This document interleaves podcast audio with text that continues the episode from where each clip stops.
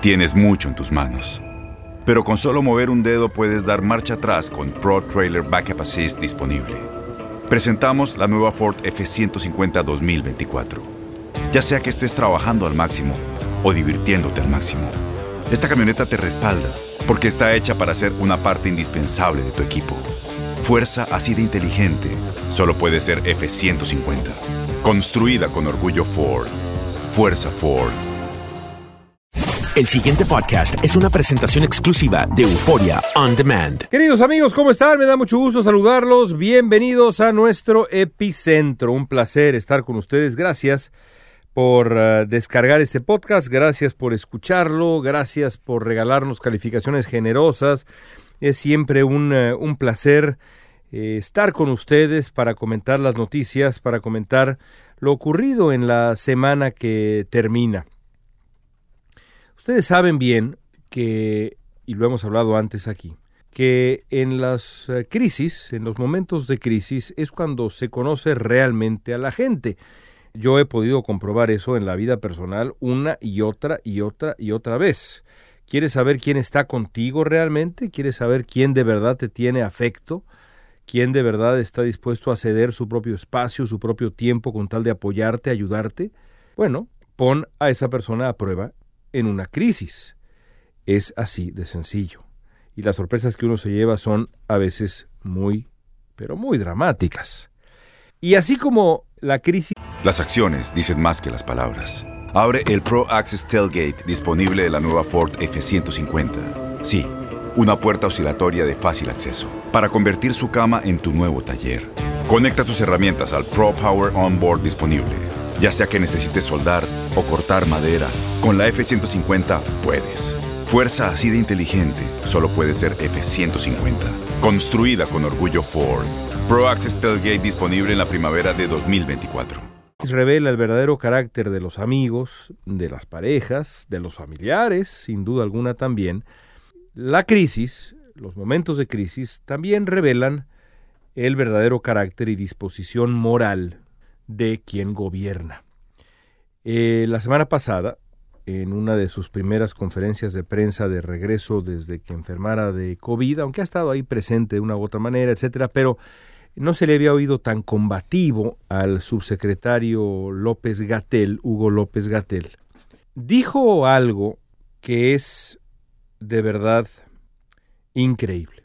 Quiero que lo escuchen. Lo pusieron, cuando llegamos a 50 mil, lo pusieron, cuando llegamos a 100 mil, lo pusieron. No sería de extrañar que a 200 mil. Parece que hay una afición por los números redondos, cada vez que se completa una cifra eh, les gusta ponerlo. Ha habido también en estos medios y en varios otros de, de televisión, de radio, esta afición por concentrarse en el lado más triste de la epidemia. Eso es lo que dijo López Gatel. Para mí, es una de las declaraciones más cínicas y lamentables e indolentes que hemos escuchado en los últimos tiempos. Entra en el catálogo de las declaraciones, las actitudes, las disposiciones indolentes, incapaces de empatizar con los dolientes de la historia moderna de México. No es un club exclusivo, ciertamente. Ahí está el ex procurador Murillo Caram, que se portó con una patanería y una insensibilidad de verdad legendaria en el caso de los muchachos asesinados en Ayotzinapa. Y otro caso que a mí no se me olvida. Hace casi 12 años estuve en Hermosillo, Sonora, para cubrir la tragedia de la guardería ABC, en la que murieron, seguramente ustedes recuerdan, 49 niñitos en medio de un infierno. Es increíble para mí pensar que esos niños tendrían hoy 15 años. Esos niños, esas niñas serían adolescentes, ya serían jovencitos, señoritas. Impresionante que ha pasado tanto tiempo. En aquel tiempo trabajaba yo para W Radio. Fui a Hermosillo y entrevisté a mucha gente.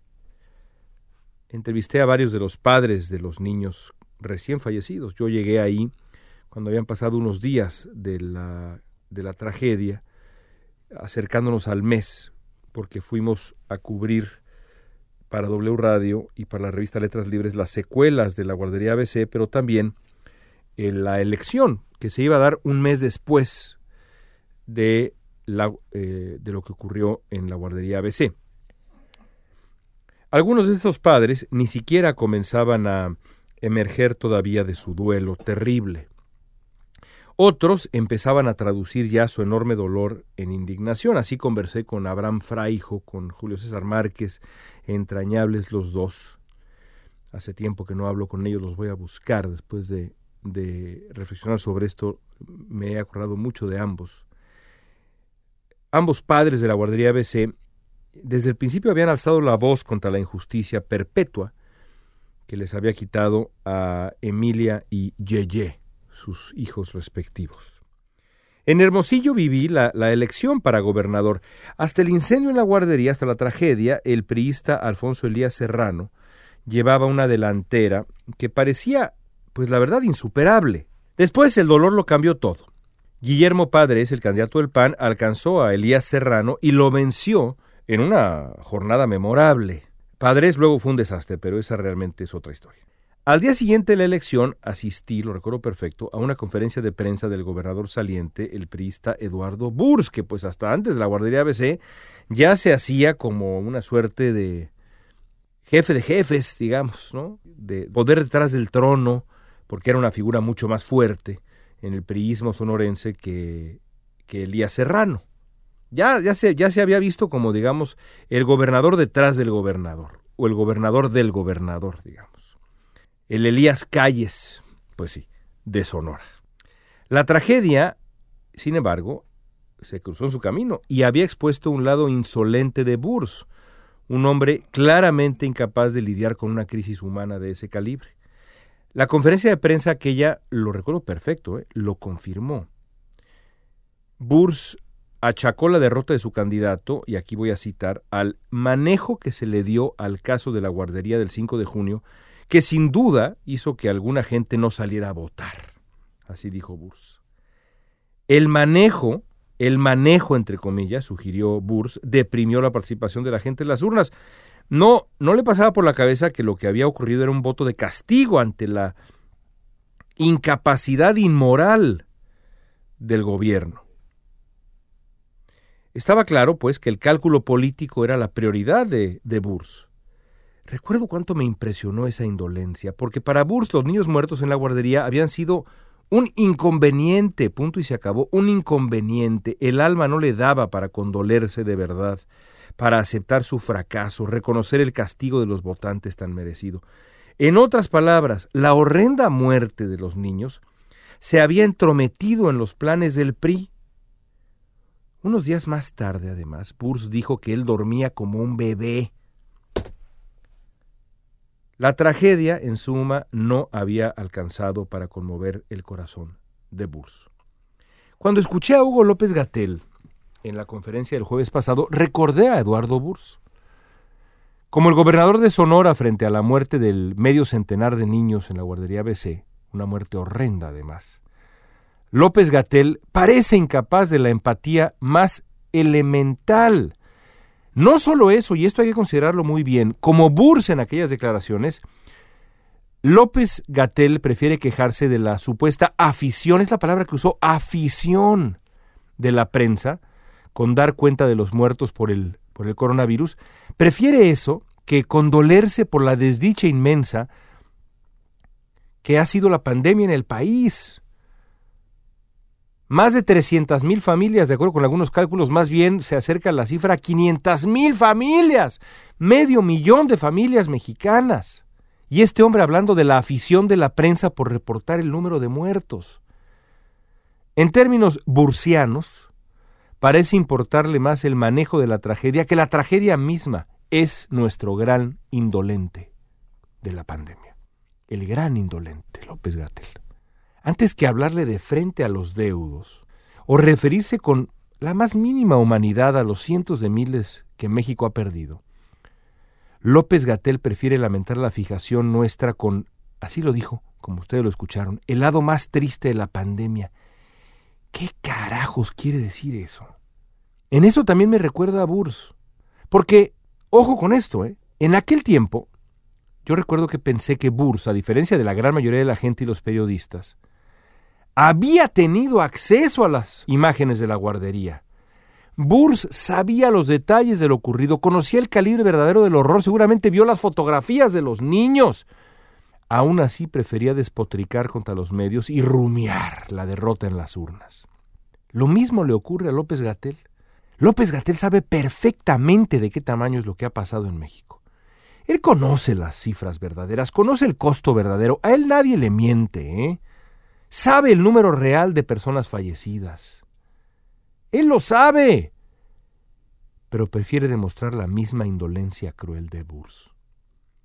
Y como pasó con Burs en Sonora hace 12 años, la tragedia tampoco ha alcanzado para conmover a Hugo López Gatel.